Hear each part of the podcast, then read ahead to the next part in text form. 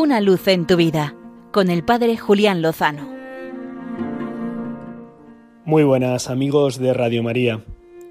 Mañana es el día del libro por la confluencia entre las fechas de nacimiento y de defunción de los grandes literatos William Shakespeare y nuestro gran Miguel de Cervantes Saavedra.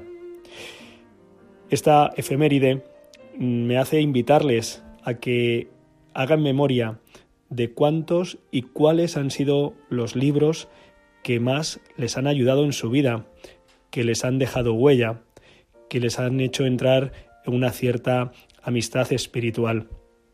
Aprovecho para hacer un repaso de los libros que han marcado mi vida y que quizá alguno le pueda ayudar. Mi primera obra literaria fue El Conde de Montecristo. Mi profesor de literatura en aquella lejana EGB me introdujo en un mundo que yo desconocía y que, para serles sincero, repudiaba un poco. Me costaba pararme, sentarme y abrir un libro, más si tenía 1200 páginas.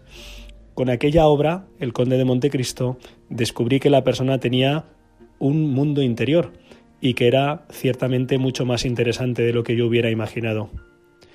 Años después, al comenzar la universidad, mi profesor de filosofía me invitó a leer el hombre en busca de sentido, de Víctor Frankl. Y entonces descubrí que ese mundo interior tenía que estar trufado de sentido.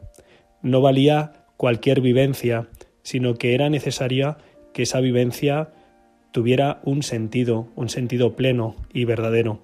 Y continuó la búsqueda. En esa búsqueda me topé con El Principito, la obra de Antoine de Saint-Exupéry, que aparentemente escrita para niños, resulta que es un libro para adultos, para adultos que quieren descubrir el niño que fueron.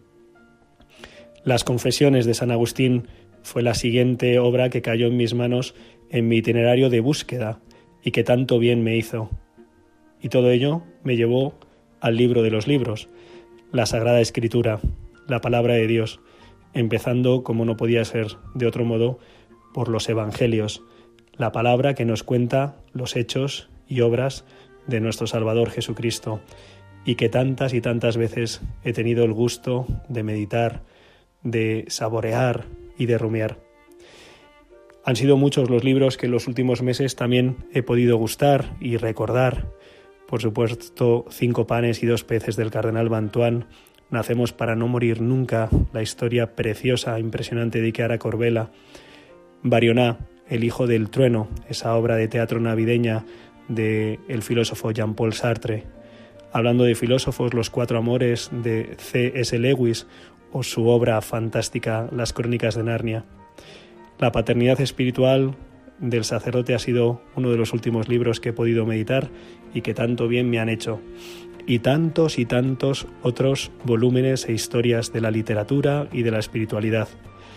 Ojalá podamos volver a ellos, podamos recrearnos y volver a alimentarnos o descubrir nuevas historias apasionantes, por supuesto las biografías de los santos que tanto bien nos hacen. Y entonces el Señor seguirá sembrando en nosotros verdad y luz y vida. Celebremos el Día del Libro aprovechando los grandes regalos que la historia de la literatura y de la espiritualidad nos hacen. Y entonces estaremos seguros de que con el Señor lo mejor estará por llegar. Una luz en tu vida con el Padre Julián Lozano.